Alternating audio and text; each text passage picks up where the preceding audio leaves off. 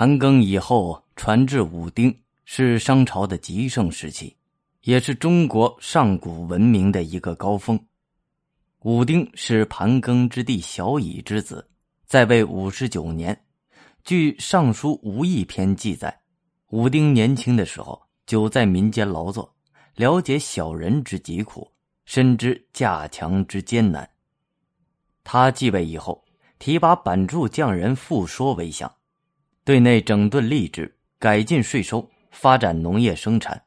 对外征伐四方，其中主要对北方及西北地区的土方、蛇方、鬼方、羌方等多次用兵，南征于江淮，北伐于河套，西征又达魏瑞，与周族接壤，每每取得重大胜利，可谓武功赫赫，前无古人。随着武丁时期对外战争的不断胜利，商王朝国力达到顶峰。《诗经·商宋·玄鸟》中记载，武丁时，邦及千里，为民所指，造育比四海。据甲骨文学者研究统计，与武丁相关的卜辞共六百多条，为晚商诸王之最。被武丁征伐的方国达八十一个，其势力范围东至于海。西达陕西，北到河北，南抵江汉，成为名副其实的泱泱大国。武丁的配偶妇好是一位英武的女将军，她是商王武丁六十多位妻子中的一位，即祖庚、祖甲的母辈母辛，是中国最早的女政治家和军事家。据甲骨卜辞记载。傅浩曾多次主持各种类型和名目的祭祀和占卜活动，利用神权为商王朝统治服务。此外，傅浩还多次受武丁派遣带兵打仗，北讨土方族，东南攻伐夷国，西南打败八军，为商王朝拓展疆土立下汗马功劳。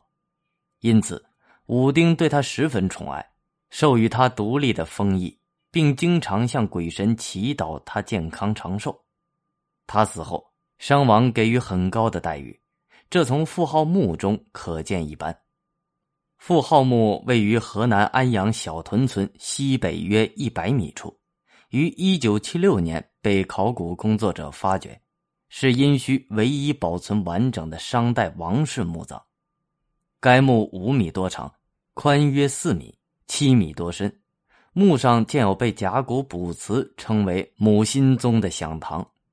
据说享堂原是商王武丁为祭祀妻子妇号而修建的宗庙建筑，尊其庙号为心。妇号墓虽然墓室不大，但保存完好，随葬品极为丰富，共出土青铜器、玉器、宝石器、象牙器等不同质地的文物一千九百二十八件，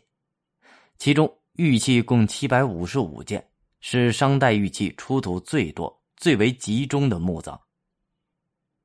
商王朝势力的影响，使考古工作者在今天的河北、山东、辽宁、江苏、安徽、湖北、湖南、江西以及山西、陕西等地，都发现了大量的殷商文化遗存，表明商朝的统治区域已经远远超过了夏代。远离商王朝中心区的四川广汉三星堆遗址和江西新干大洋洲遗址，都发现了深受商文化影响的青铜礼器。